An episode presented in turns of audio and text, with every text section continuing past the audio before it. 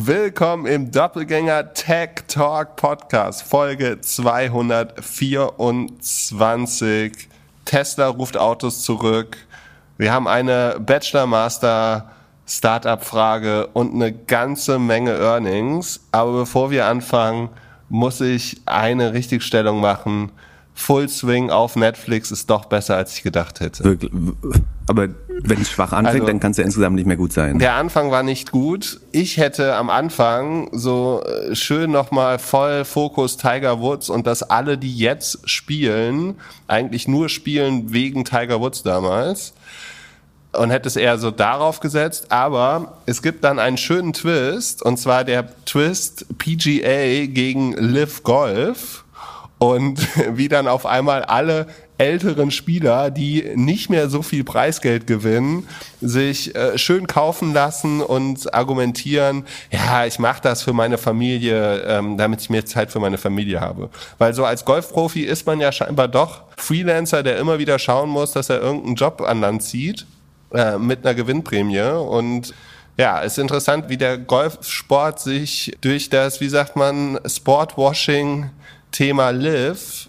geändert hat. Und das wird tatsächlich in der Doku dann in der zweiten, dritten Folge so ein bisschen mehr thematisiert. Du spielst wie immer reichlich Inside Baseball. Liv ist die konkurrierende Liga-Organisation in Nahen Osten, korrekt? Oder Fern, Fernost? Nee, Nahosten, ja. Genau, und PGA ist äh, die Tour in Amerika, die äh, und die dann direkt gesagt hat, hey, wenn ihr bei Liv spielt, dann dürft ihr bei uns nicht mehr spielen. Und so haben sich ein paar Spieler entschieden, rüberzugehen.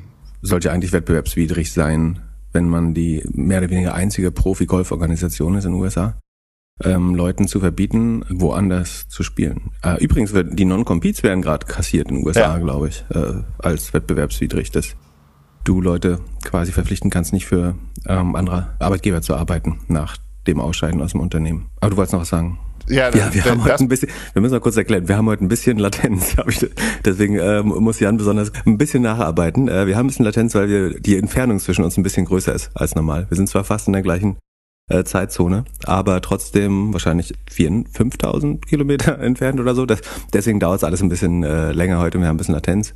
Wir sind heute die Achse des äh, Blöden. Mal sehen wir gut, wie schnell wir gecancelt werden diese Woche. Aber genau, deswegen ist es ein bisschen komplizierter. Ich lasse dich einfach ausreden und dann. Äh ja, oh, das wäre das erste Mal in diesem Podcast. Ich weiß gar nicht, wie ich damit umgehen soll. Aber ja, also ich kann sie die die Doku empfehlen und Non-Compete ist auf jeden Fall auch spannend. Das bedeutet auch, wenn man jetzt als Unternehmer, Unternehmerin gekauft wird, kann man relativ schnell wieder was Neues machen wahrscheinlich. Also neben Earnout natürlich. Genau, ich glaube, äh, für den Fall wird es vielleicht sogar bestehen äh, bleiben, aber es geht, glaube ich, hauptsächlich um Angestellte. Also äh, ganz normal. Ähm, 8000 Kilometer sind wir voneinander entfernt, habe ich gerade recherchiert. Du musst doch auf irgendeiner Promi-Hochzeit sein, oder? Unternehmer ähm, heiratet Supermodel, Hä? oder wie? Äh, da weiß ich jetzt was, was du nicht weißt. Aber also, äh, ich wollte mir mal eine Auszeit von der Berliner Startup-Szene äh, gönnen und bin deswegen äh, ganz weit nach Süden äh, geflogen. Äh, ist natürlich super Idee. Ich würde sagen, das heben wir uns noch ein bisschen auf, oder? Das Thema mit dem äh, mit der Hochzeit? Tja, das kommt später. Wenn ich meine Sonst, ersten äh, Safari-Bilder geschossen habe, würde ich die äh, können, können wir das äh, mal vergleichen. Okay. Das wird, das wird der Cliff, Cliffhanger für die nächsten drei Wochen, würde ich sagen. wir werden exklusiv also viel, die die Hochzeitsfotos eines Dekakorn Plus Founders verlinken in Shownotes. In einer nächsten Episode. Wir wissen noch nicht in welcher. Ja, und in der Zwischenzeit hat wohl die US-Regierung auch unseren Podcast gehört, weil Tesla muss 363.000 Autos zurückrufen. Also zurückrufen ist ein bisschen falsch, weil sie machen natürlich nur ein Software-Update, aber gefühlt jedes Auto, das diese Beta Full Self-Driving hat, muss jetzt ein Update machen. Man würde wohl ein bisschen zu krass über eine Kreuzung fahren und Geschwindigkeitsbegrenzung nicht so ganz einhalten oder erst zu spät einhalten. Also eigentlich genau das, was wir in der letzten Folge kurz angerissen hatten und was mein neuer Tesla Y Fahrer auch ja, äh, mir gespiegelt hatte, scheint dann doch nicht so full self-driving zu sein.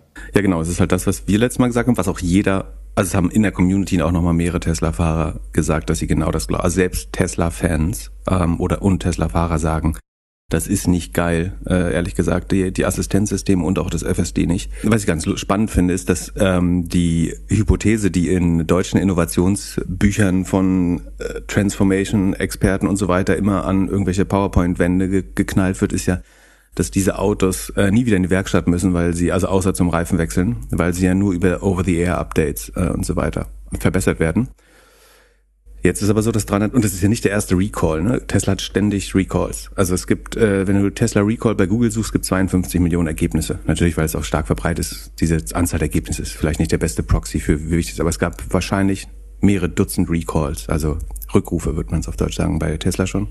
Ja, nur das also ein Over-the-Air-Update scheint nicht zu reichen. Das ist das äh, Komische, weil das ist ja eigentlich das schöne Narrativ, ähm, was uns immer verkauft wird, warum Tesla so cool ist, dass man alles einfach per Software über Starlink in die Autos schießen kann an, an Updates, äh, irgendwie die coolen Furz-Sounds, den neuesten Tanzmove und so weiter.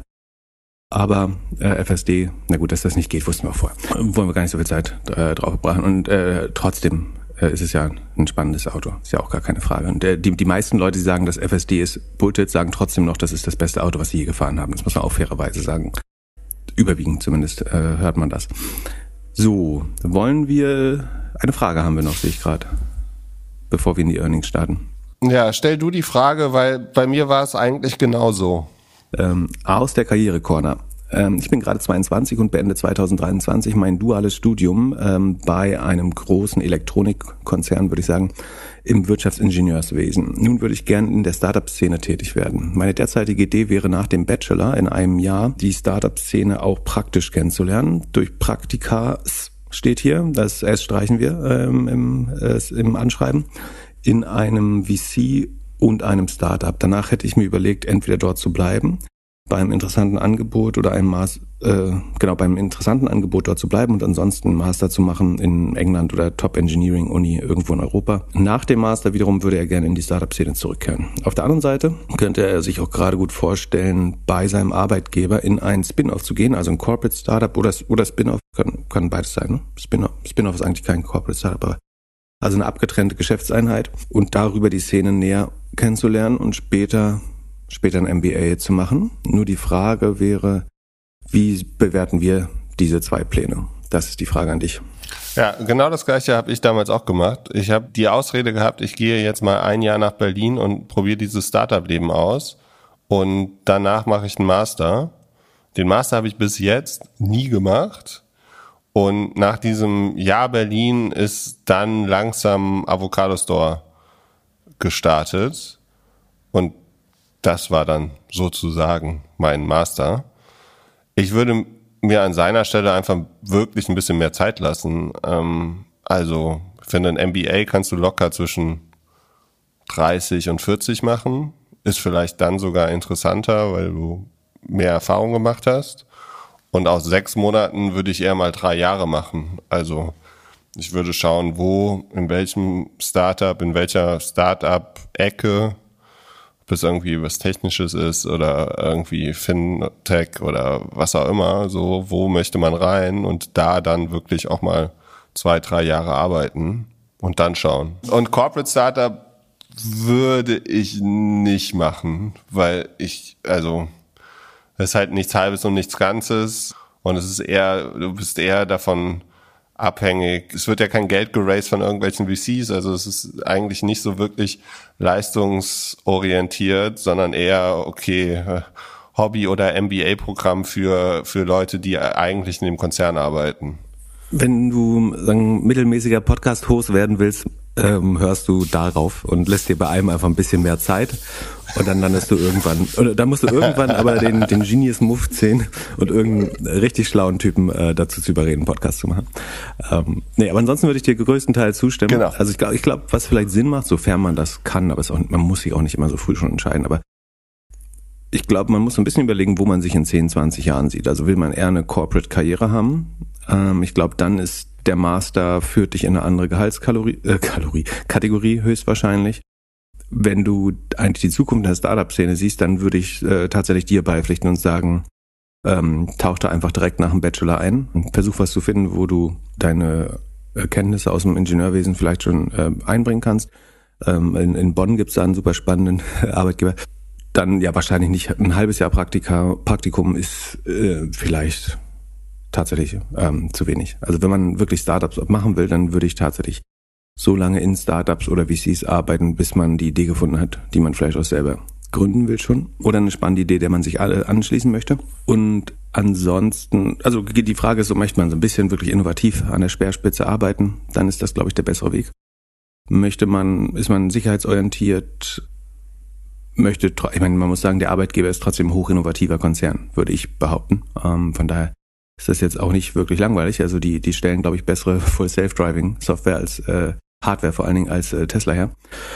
Aber von daher, prinzipiell kann man auch immer den Weg noch ändern, glaube ich. Also nichts davon ist ja was, wo du dich komplett festlegst. Ich glaube, wenn du jetzt dir das Spin-off dir mal anschaust für ein Jahr, dann kannst du immer noch äh, vielleicht äh, den Quereinstieg in die VC-Szene machst, sofern du in dem Spin-off irgendwelche relevante Erfahrungen in einem Bereich ähm, erworben hast, glaube ich zum Beispiel.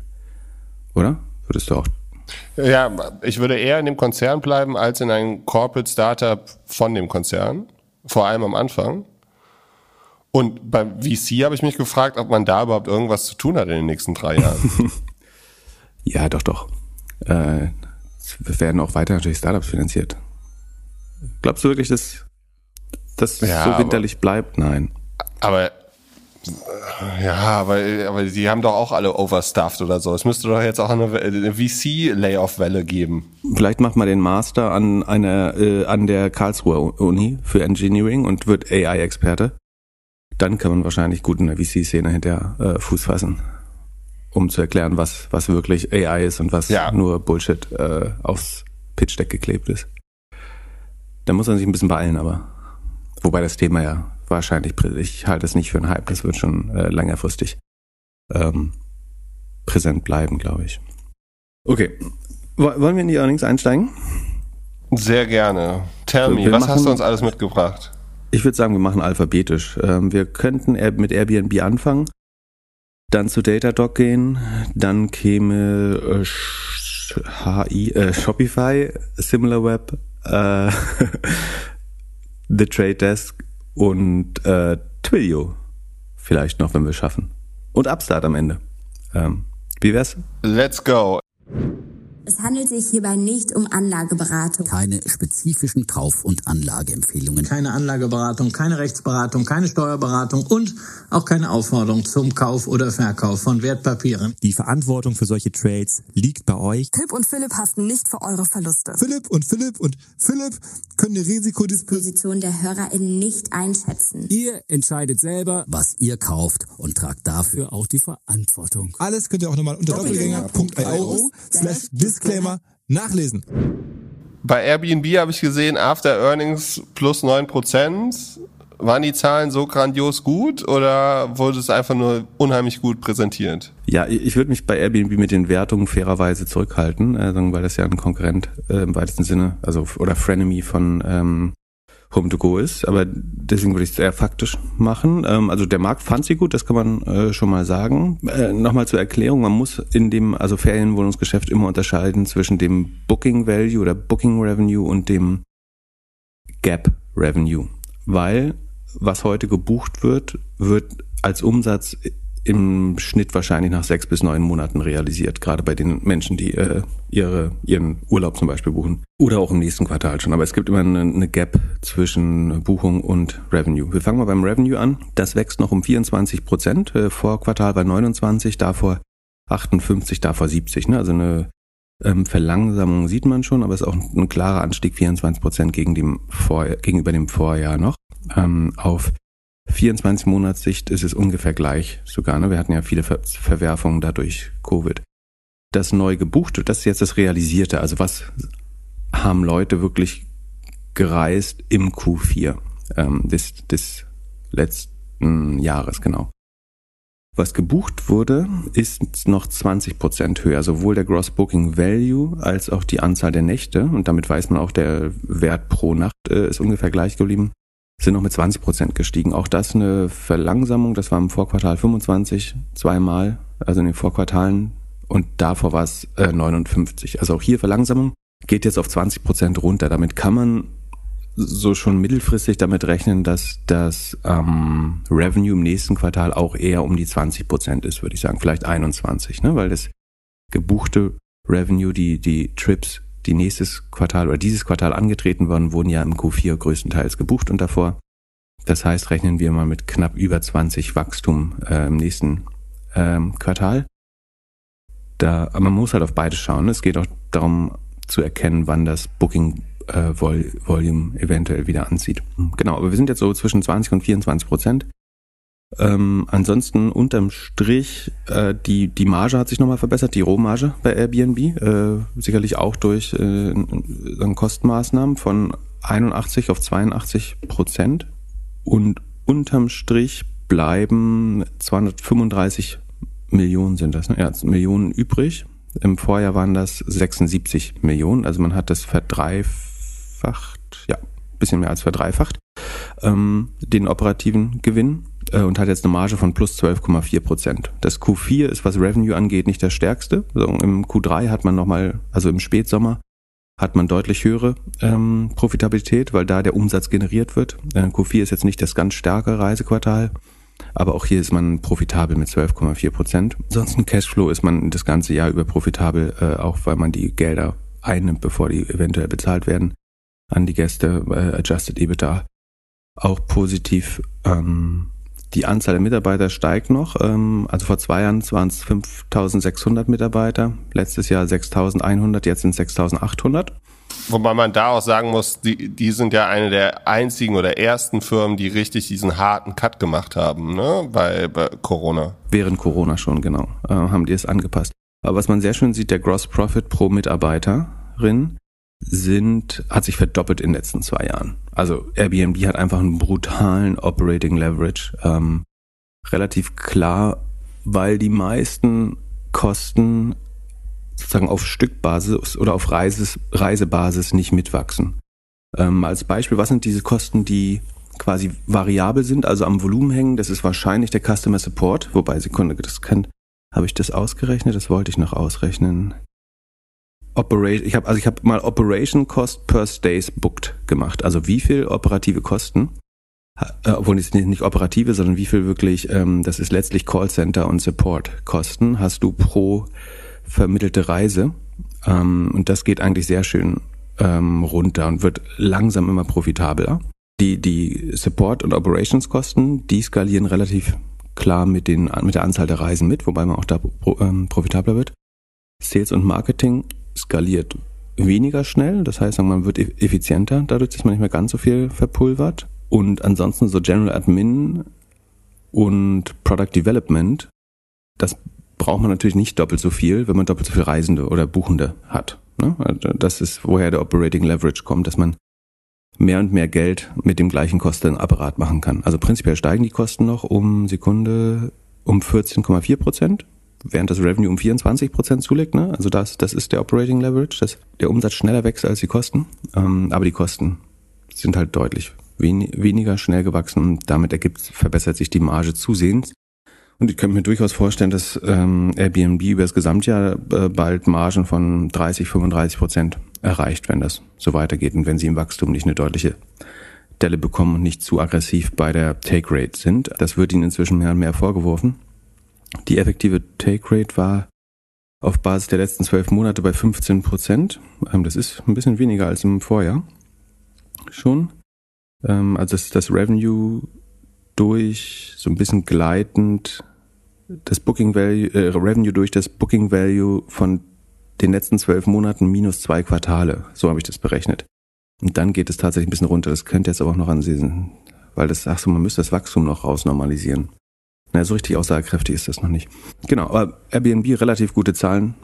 Der Markt war offenbar äh, gelassen, die, der Ausblick war ganz gut und so geht's äh, 7% hoch dann für die, für die Aktie. Ähm, dann haben wir gesagt, was kommt als nächstes? Äh, Digital Ocean wollten wir noch machen, das haben wir gar nicht angekündigt, ähm, aber das äh, machen wir noch.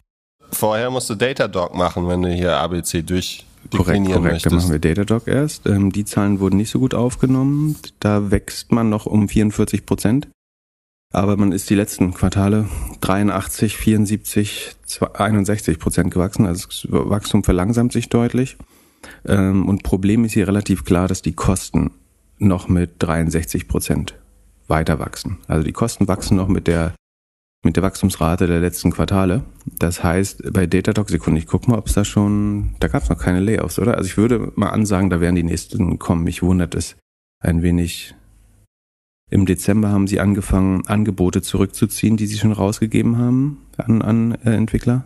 Das Problem ist hier ganz klar, dass ähm, der Operating Leverage quasi in die falsche Seite ausschlägt, nämlich dass die Kosten noch mit 63 Prozent wachsen, während der Umsatz nur noch mit 44 Prozent wächst. Die Marge sieht gut aus mit um die 80 Prozent nach Gap, also die Rohmarge. Rule of 40 ist auch noch bei 68. Magic Number sieht sehr gut aus weiterhin bei, bei Datatalk. Man gewinnt weiterhin 1000 neue Kunden im Quartal hinzu. Das ist auch sehr gut. Die Anzahl der großen Kunden steigt. Ähm, die DBNA habe ich nicht bekommen, aber müsste noch 130 oder knapp darunter sein. Von daher sieht eigentlich alles gut aus, außer dass die Kosten, dass sie die Kosten noch nicht anpassen, weil sie auch noch relativ schnell wachsen, muss man sagen. Ne? 44 Prozent in der jetzigen Zeit ist schon noch relativ viel, weil alle kämpfen so ein bisschen mit dem Wachstum.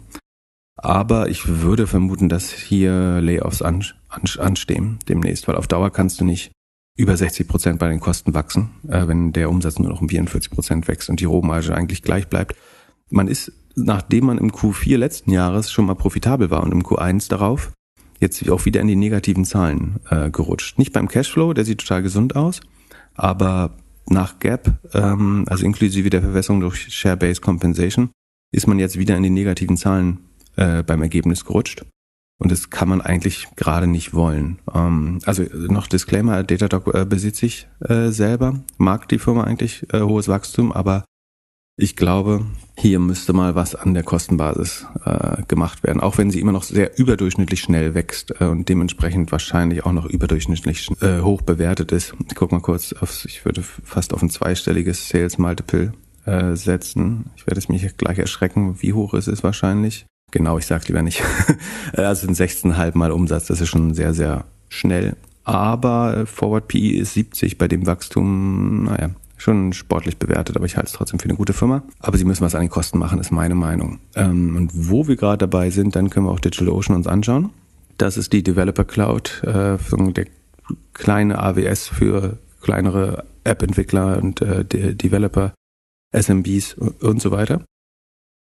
Die wachsen noch mit 36 Prozent. Das ist ungefähr auf dem Level des Vorquartals und des ganzen Jahres und des Vorjahres. Wahnsinn. Also sie, und damit muss man auch mal klar sagen, sie outperformen Cloud, ne? Ähm, Amazon ist 20 Prozent gewachsen, Google, Microsoft so um die 30, wenn ich mich recht erinnere. Ähm, Jonas 20. DigitalOcean macht, also Jonas Cloud-Zahlen kennen wir genau genommen nicht. Äh, das war, glaube ich, nicht ausdifferenziert.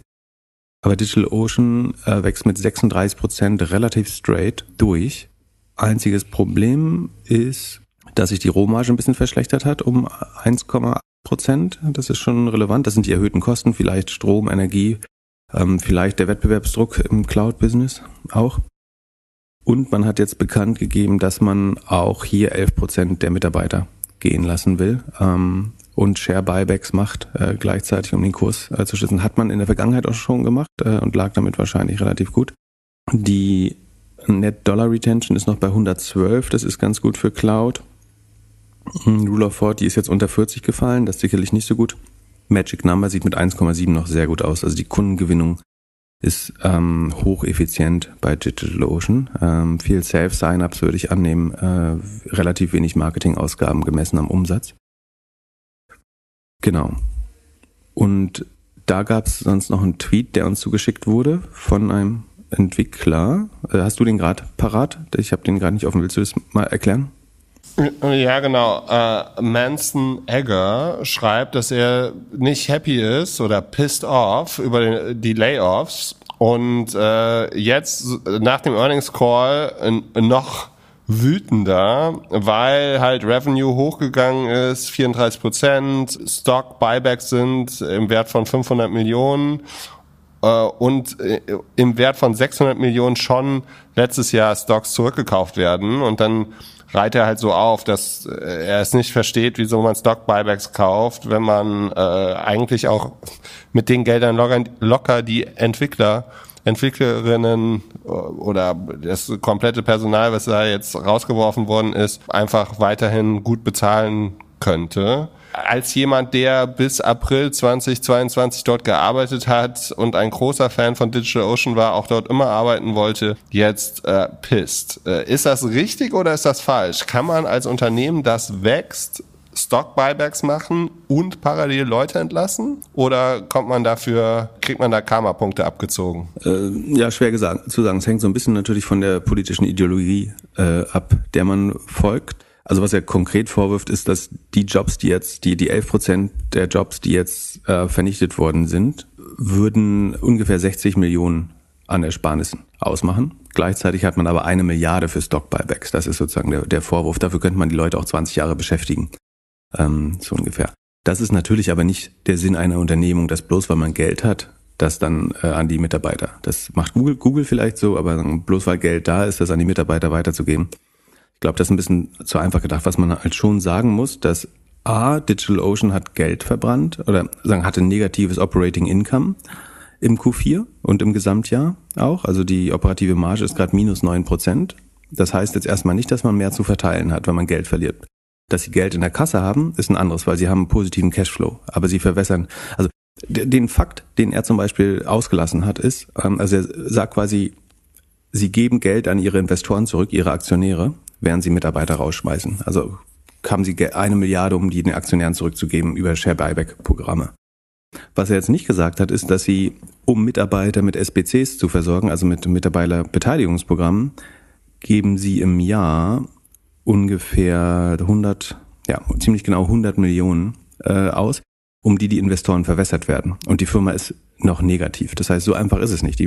Und im Moment ist es so, der Umsatz wächst gerade noch mit 36 Prozent, die Kosten wachsen aber auch mit 34. Das heißt, und die, die Rohmarge sinkt, dadurch rutscht man weiter in die negativen Zahlen. Also man muss schon irgendwas machen. Ähm, ich würde schon sagen, die haben jetzt nicht den unmittelbaren Zwang, was zu machen, aber wenn sie glauben, dass das Cloud-Geschäft nächstes Jahr ein bisschen abflaut, und damit würde ich rechnen, ist es, glaube ich, die richtige Maßnahme. Ich glaube, die haben gute Visibilität ins Q1 und vielleicht schon das ganze Jahr. Das heißt, sie wissen, sie wachsen, wachsen nicht mehr mit 36 Prozent. Die Kosten wachsen aber gerade mit 34 Prozent. Das heißt, die Schere wird weiter aufgehen und ich halte es für richtig, äh, dann an den Kosten zu arbeiten. Wie gesagt, es ist grundsätzlich eine äh, ähm, Operating Income negative Firma. Sie haben positiven Cashflow, deswegen können sie Cash an die Aktionäre zurückgeben, aber das ist mehr oder weniger eben auch die Kompensierung oder Überkompensierung der Dilution durch die Share-Based Compensation, die rausgegeben wird. Von daher würde ich sagen, das ist also aus Sicht der Firma und der Aktionäre sowieso der richtige Weg und ob das aus gesellschaftlicher Sicht richtig ist, muss man dann eben ähm, mal bewerten. So, möchtest du dazu noch was beitragen oder können wir weitermachen? Lass uns weitermachen. Earnings, mehr und mehr Earnings. Was kommt nach D? Äh, DDD. Hast du wirklich Upstart vor Shopify gemacht? Also ich glaube, es kommt Shopify als nächstes.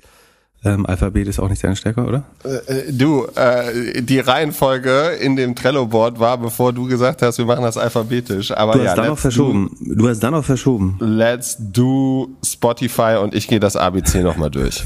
A, B. Dir ist klar, dass du gerade Spotify gesagt hast, ne? Nee, ähm, Shopify, okay, do. Also, äh, Shopify fand der Markt, glaube ich, nicht so gut. Sie konnte, äh, hast, nee, fand er gar nicht gut, minus 16 Prozent. Vor allen Dingen, weil der Ausblick schlecht war, das kann man schon mal sagen. Das GMV, also das vermittelte Handelsvolumen über Shopify, ist um 22 Prozent gestiegen. Das ist eine relativ klare Beschleunigung gegenüber der Vorquartale. Es ist ziemlich genau das Wachstum vom Vorjahr aber die Quartale dazwischen waren nur 16, 11 und äh, nochmal 11 Prozent. Das heißt, 22 ist eigentlich gutes GMV-Wachstum. Und das Revenue, also den Umsatz, den Shopify vereinnahmt, der ist um 26 Prozent gestiegen. Also man sieht, die, sie können die Take Rate weiterhin äh, leicht anheben, machen ein bisschen mehr Umsatz von oder ein bisschen mehr ja, Innenumsatz von allem, was sie vermitteln.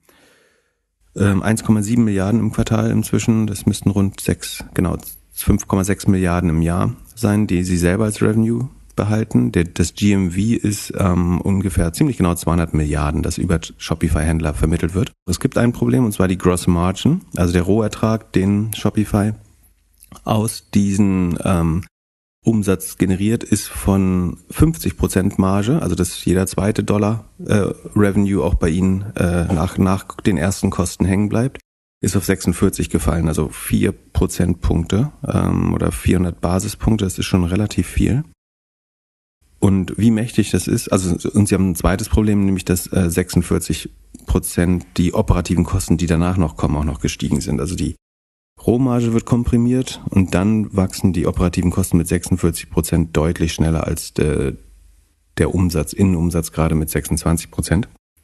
Und dadurch ist Shopify, die letztes Jahr ein Prozent positive operative Marge haben, jetzt bei minus 11 Prozent, äh, macht 200, rund 190 Millionen Verlust. Im Q4, was eigentlich ihr starkes Quartal wird, das heißt, die nächsten Quartale werden schlechter. Da gab's, wann gab's Shopify? Hat sehr früh gekündigt, ne? Leute? Ja, schon eine Weile her. Ich befürchte, auch da steht eine zweite Runde an. Also es ist unvermeidlich, meiner Meinung nach. Also sie, Cashflow ist positiv, aber sie verlieren Geld.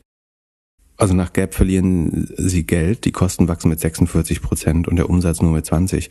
Und der Ausblick war schlecht, deswegen waren die Zahlen schlechter. Ähm, ich glaube, dass Shopify entweder einen äh, aktivistischen Investor sich bald äh, ins Fell setzen wird, damit, dass sie nicht weitere Kosten cutten oder dass sie selber zur Erkenntnis kommen. Ähm, ich weiß nicht, hat Tobi goldene Aktien oder so, dass er, ähm, ich glaube nicht.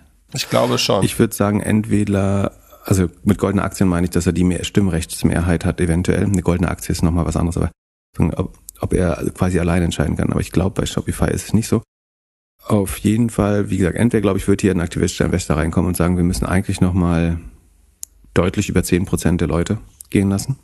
Oder Shopify wird selber zu der Einsicht kommen, die haben, glaube ich, noch ein ganz effektives, gutes Board. Ähm, warum man das jetzt so weiter passieren lässt oder worauf man hofft, verstehe ich nicht. Zumal der Grund für die Margenkompression ist, also Shopify hat ja zwei Geschäftsbereiche. Das einmal ist Software verkaufen für, also die Shop-Software und Module.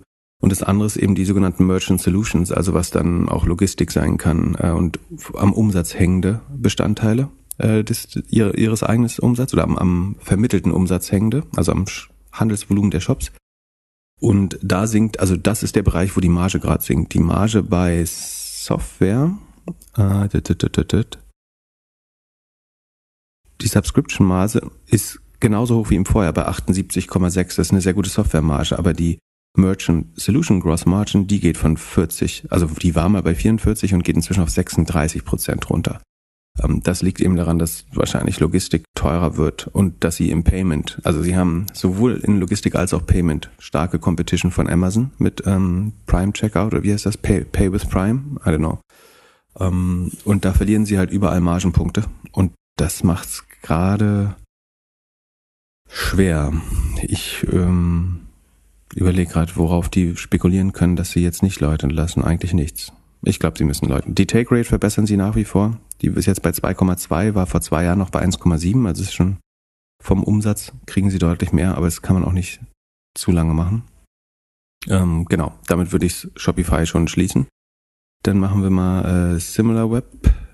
SimilarWeb ist eine Software zur kompetitiven Analyse oder Benchmarking, ähm, Market Research und so weiter. Also ich kann da in die Nutzerzahlen und so weiter, Marketingkanäle anderer Webseiten reinschauen. Die wachsen nach zuvor 50, 46 und 50 Prozent Wachstum in den Vorquartalen nur noch mit 28. Auch starke Verlangsamung, nur noch ungefähr eine Million mehr Umsatz als im Vorquartal, äh, also 51 Millionen statt vorher 50 Millionen. Und die Gross Margin verbessert sich aber wieder ein bisschen. Äh, das ist ganz gut. Ähm, Problem ist hier auch hier das Operating Income noch 28 Prozent negativ. Äh, besser als im Vorjahr, muss man sagen. Äh, schon. Dadurch, dass die Kosten nur noch mit 2,2 Prozent wachsen, da habe ich mich gefragt, warum wachsen die Kosten noch mit 2,2 Prozent? Hat SimilarWeb Leute rausgeschmissen und wir haben es nicht mitbekommen. Und genauso ist es auch. Sie haben, ich glaube, ähm, Sekunde, äh, es war im der Monat im November, Mitte November letzten Jahres haben sie 130 Mitarbeiter, das ist etwa 10 Prozent der Belegschaft, ähm, gehen lassen. Und dadurch wachsen die Kosten jetzt nur mit 2 Prozent, äh, der Umsatz aber noch mit 28 und dadurch verbessert sich die Marge immerhin von minus 57 Prozent auf minus 28. Deutliche Verbesserung. Die Magic Number, also die Neukundengewinnung, hat aber stark darunter gelitten. Rule of 40 sind sie auch weit von entfernt. Wird auch kompliziert going forward. Dann mal was Positives zwischendurch. Ähm, die Company, die es schafft, immer wieder zu überraschen. Ähm, und ich frage mich jedes Mal, warum man sie dann nicht kauft eigentlich. Aber The Trade Desk. Trade Desk ist die größte unabhängige Display Marketing Ad Exchange. Also die Börse, an der Augäpfel an Advertiser verkauft werden. Das heißt, ähm, große Publisher, Verlage, Streaming-Plattformen und so weiter stellen dort ihr Inventar ein und sagen, wir haben hier Werbeplätze zu verkaufen, übertragen die Daten, was für Kunden das sind, was für Demografien, ähm, was für Cookies die schon eingesammelt haben, falls sie noch Cookies haben. Und dann dürfen Advertiser darauf bieten. Ähm, und man würde immer denken, dass die Wallet Gardens, also Google, Facebook, Amazon, ähm, eventuell Apple immer mehr von diesem Markt einnehmen. Das ist eigentlich die These, die fast jeder vertritt. Und dann gibt's aber Trade Desk, diesen unabhängigen Player, der schneller wächst als der gesamte Markt. Wir wissen, das Werbegeschäft von Facebook äh, ist geschrumpft, das von äh, dem von Google geht's nicht großartig und so weiter. Amazon noch knapp 20 Prozent als der schnellst wachsende Player. Und äh, also die, das schon die Ausnahme, auch eher äh, verlangsamt. Und Trade Desk wächst aber wieder mit 24 Prozent äh, gegenüber dem Vorjahr. In einem Jahr, wo die Werbebudgets wahrscheinlich netto, ich weiß nicht, ob die Werbebudgets netto gesunken sind, aber obwohl doch, wenn weniger bei Google, Facebook ankommt, dann sind die zumindest stagniert und Traders gewinnt Marktanteile plus 24 Prozent. Rohmarge verbessert sich nochmal von 83 auf 84 ähm, Prozent, was großartig ist.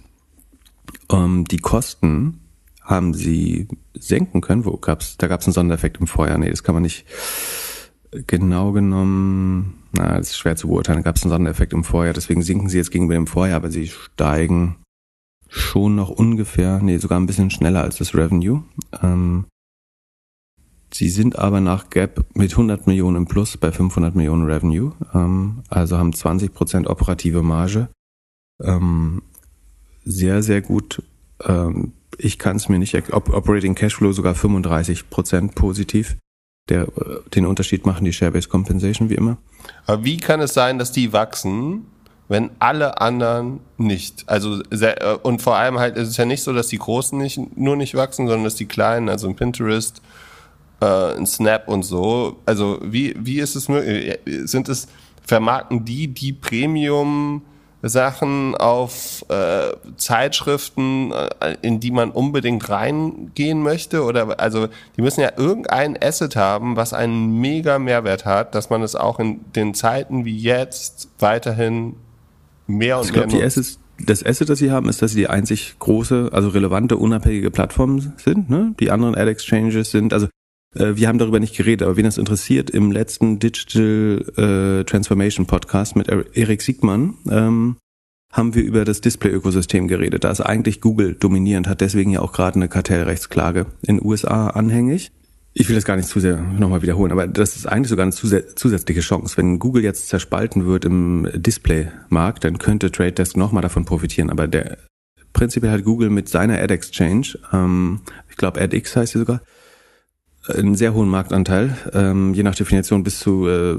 70 bis 90 Prozent ähm, am, am Markt. Und der einzig unabhängige Player, der noch relevante Größe hat, ist wirklich der, der Trade Desk ähm, ansonsten sind die großen Player noch natürlich ähm, Facebook und Microsoft hat mit Xander AppNexus äh, eine eigene Ad Exchange, die jetzt an Netflix angebunden wird. Und der, woraus Trade Desk, Trade Desk wächst, ist tatsächlich auch ähm, das äh, natürlich die programmatische TV. Also dass du im US-Fernsehen vor allen Dingen mehr und mehr ja auch das programmatisch buchen kannst. Also über eine Ad Exchange, es kriegt nicht mehr jeder die gleiche Werbung, sondern äh, auch da bieten Leute auf, auf die Werbung und äh, damit ist das wahrscheinlich der Markt, wo gerade am meisten äh, ge gewachsen wird. Und der wächst vermutlich auch, nee, der wächst ganz sicher schneller als der Rest des Werbemarktes. Also wo andere vielleicht sparen, weil die Conversion schlechter werden, ähm, wird netto mehr und mehr Geld in das programmatische TV ähm, verlagert, weil es eben vielleicht messbarer ist und bessere Targeting-Möglichkeiten als klassische TV-Werbung hat.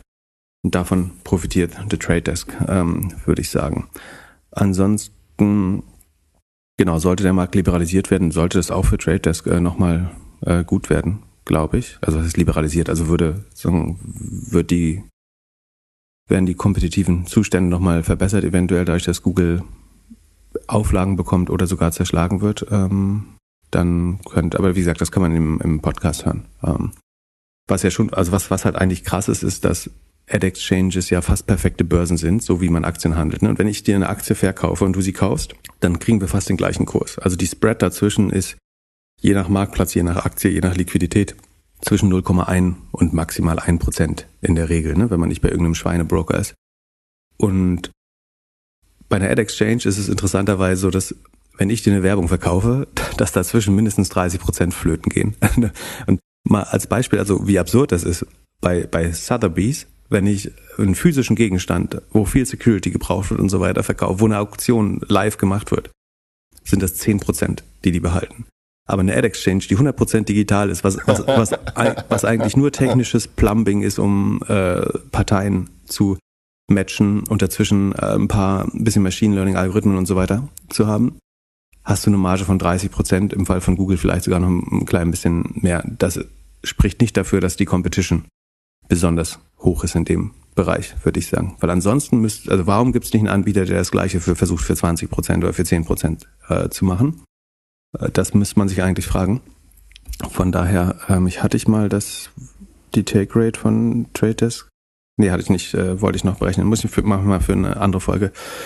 Aber wie gesagt, das erklären wir alles gut nochmal in, in dem Digital Marketing, weil wir sind heute ein bisschen schneller, dann kann man sich den nochmal an, anhören. Da spricht außerdem äh, Thomas Höppner, das ist sagen, der Kartellrechtsanwalt, der die meisten Verfahren gegen Google äh, vertritt in Deutschland, da wirklich äh, viel Ahnung hat. Der hat auch ein Buch darüber geschrieben, über das digitale Ökosystem. Ähm, wen das interessiert, kann sich das anhören und versteht dann vielleicht auch noch mal die Hypothese von Tradesk äh, ein bisschen besser.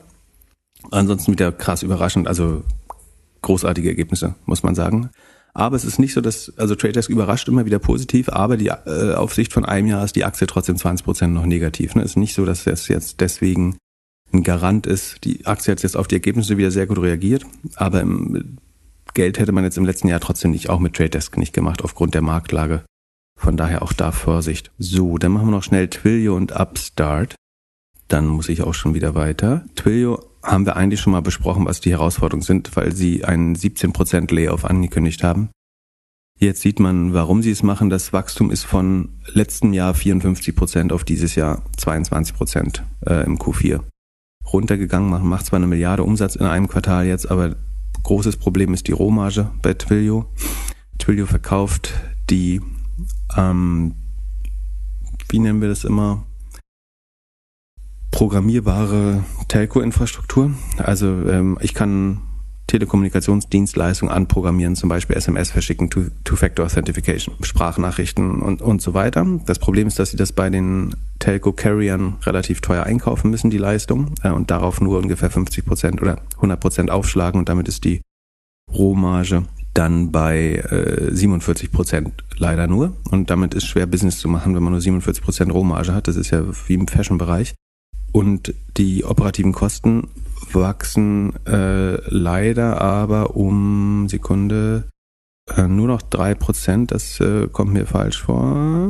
Äh, das Problem ist, ich habe noch keine detaillierte Berichterstattung von Twilio, weil die nur so Jahreszahlen rausgegeben haben. Und das, äh, der SEC-Report ist noch nicht raus. So oder so, das Operating Income ist minus 21 Prozent ist die Marge. Also man macht äh, bei einer Milliarde Umsatz macht man 218 Millionen, 219 Millionen Verlust minus 21 Prozent ist ein bisschen besser als im Vorjahr schon, aber ähm, trotzdem noch ein satter Verlust nach Gap. Der Cashflow ist ebenfalls negativ. Äh, in jedem Quartal hat Twilio im Schnitt 60 Millionen Dollar verloren, auch an Cash. Und dazu kommt noch Dilution durch Share-Based Compensation.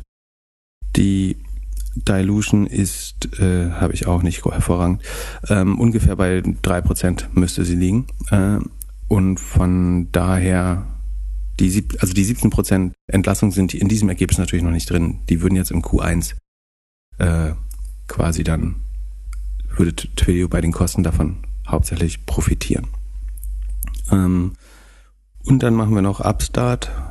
Upstart ist eine Lending-Plattform, also ein Geldverleiher im Internet, die das aber cool machen, also mit AI und Algorithmus basiert und ganz viel äh, Machine Learning. Dadurch äh, ver vergeben sie überdurchschnittlich viel Kredite an äh, Minderheiten, die ansonsten nach klassischer, also wenn sie einem Menschen gegenüber sitzen, eher weniger Kredite bekommen. Waren eins der sagen, ganz großen, tollen äh, Wunder in Corona, wo sie 240 Prozent gewachsen sind, also sich mehr als verdreifacht haben. Äh, es hat sich dann aber so ein bisschen rausgestellt, dass sie eigentlich nur Corona-Geld, also die günstigen Zinsen weitergegeben haben, relativ äh, fast undiskriminierend im äh, negativen Sinne.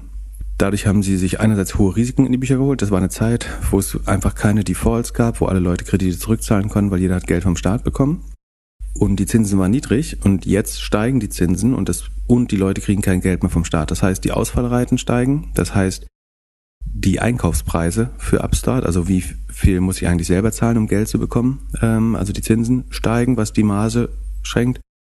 Und die Leute, an die ich die Kredite weiterverkaufe, in der Regel, die haben andere Anlagemöglichkeiten, um guten Zins zu bekommen. Das heißt, sie müssen nicht mehr bei Upstart abnehmen. Und all das spielt eigentlich gegen sie. Wir haben das in den letzten Folgen mal schon ganz gut beschrieben. Was das, das führt am Ende dazu, dass sie Kredite, Kredite selber aufs Balance Sheet nehmen müssen, also dass sie selber der Kreditgeber werden, obwohl sie eigentlich eine Vermittlungsplattform sein wollen. Und sie sagen ja immer, sie nehmen die Kredite nur aus äh, Research-Gründen, wenn ich mich erinnere. War das Upstart? Ja, ne? Äh, die sagen quasi, wir nehmen die nur aus Research-Gründen aus Balance Sheet. Ähm, aus Research-Gründen haben sie jetzt inzwischen ähm, eine Million Loans. Also das ist vor einem Jahr mal von 250 Millionen auf 600 Millionen gestiegen. Da haben sie gesagt, das sind nur aus Research-Gründen. Jetzt sind es inzwischen eine Milliarde, die sie auf dem eigenen Balance Sheet haben. Das ist eine Vervierfachung gegenüber dem Vorjahr. Im viermal so viel Kredite müssen, müssen sie selber vergeben, während sie um wie viel Prozent wachsen?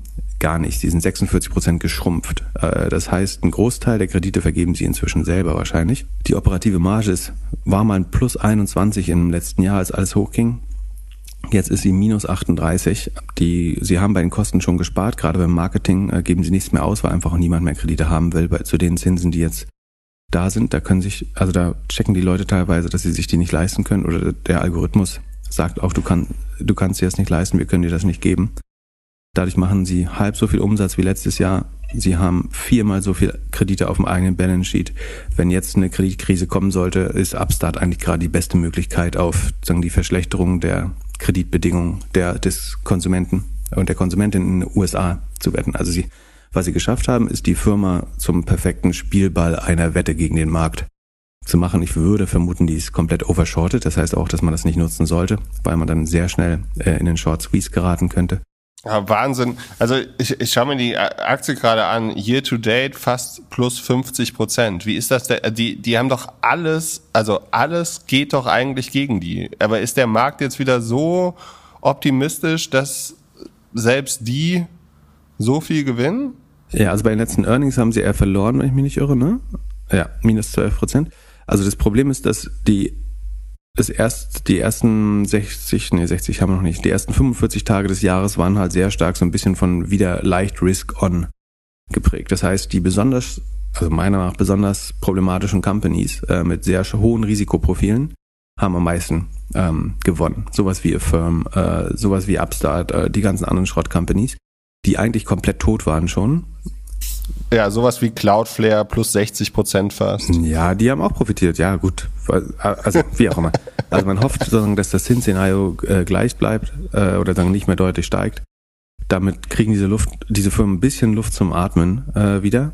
Also Cloudflare braucht das nicht, aber ähm, die hier sind ja eigentlich gerade mehr tot als lebend, wenn man das mal. Die haben zwar alle noch Geld, aber wie gesagt, äh, Upstart verbrennt gerade 60 Millionen, also nach Gap äh, im Monat Cashflow ist, Operating Cashflow ist eine Viertelmilliarde, haben sie nur im Q4, haben sie eine Viertelmilliarde ähm, verbrannt an Cashflow, negativen Cashflow, wobei man sagen muss, das geht eben an Loans äh, auf die andere Seite. Das heißt, ähm, sie haben das genau genommen nicht verloren, sondern sie haben das Cash verloren und haben jetzt Forderungen gegen Subprime-Haushalte, würde ich mal äh, denken. Also ich glaube, äh, man müsste echt mal durchrechnen, ob sie überhaupt noch Kredite Achso, doch, sie, die, ihre Revenues sind ja nur ein Teil der Kredite.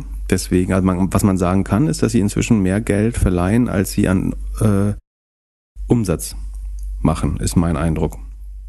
Hm, würde das so stimmen? Das, ja, so grob kommt das, glaube ich, hin. Muss ich mir nochmal angucken. Ähm, weil sie die meisten Kredite eben selber nehmen. Aber wie gesagt, wenn jetzt tatsächlich die, die also was, was das den Umsatz, nee, Entschuldigung, was die Kosten auch so hoch treibt, ist natürlich, dass sie schon sogenannte Fair Value Adjustments machen. Das heißt, sie müssen schon adjustieren und höhere Ausfallraten einfaktorieren. Wenn es zu denen dann nicht kommt, dann würden sie auch Übergewinne machen. Aber äh, im Moment müssen sie die erwarteten äh, Ausfallraten schon immer anpassen und das treibt natürlich auch den Verlust nochmal extra. Genau, also wer, wer darauf spekulieren will, dass sich das alles wieder verbessert äh, und dass das wirklich hier der beste Scoring-Algorithmen für Risiken ist, der kann natürlich auf einen Turnaround setzen. Ich halte das für komisch. Die sind doch bestimmt minus 98 Prozent runter vom Höhepunkt, oder? Sekunde. Äh, die waren mal bei 107, oh nee, krass. Nur noch minus 86 Prozent, haben sich wieder gut gefangen. Ähm, naja. Das Lustige ist, ich weiß immer noch, wo ich war, als wir die das erstmal besprochen haben. Äh, Es war auch äh, im Urlaub, aber woanders. Ähm, das, das war die Firma, die, die Too Good to Be True war. Also die sich verdreifacht hat äh, und äh, profitabel geworden ist über Nacht. Und äh, ich dachte, das kann doch nicht sein. Und es war dann auch nicht so, leider. Aber ich wusste natürlich noch nicht, warum damals. Genau. So, und damit hätten wir die erste Urlaubsepisode auch schon ungecancelt äh, überstanden. Sehr gut. Also viel Spaß bei entweder Full Swing oder äh, dem äh, Podcast, den du empfohlen hast. Und bis Mittwoch. Ciao, ciao. Peace.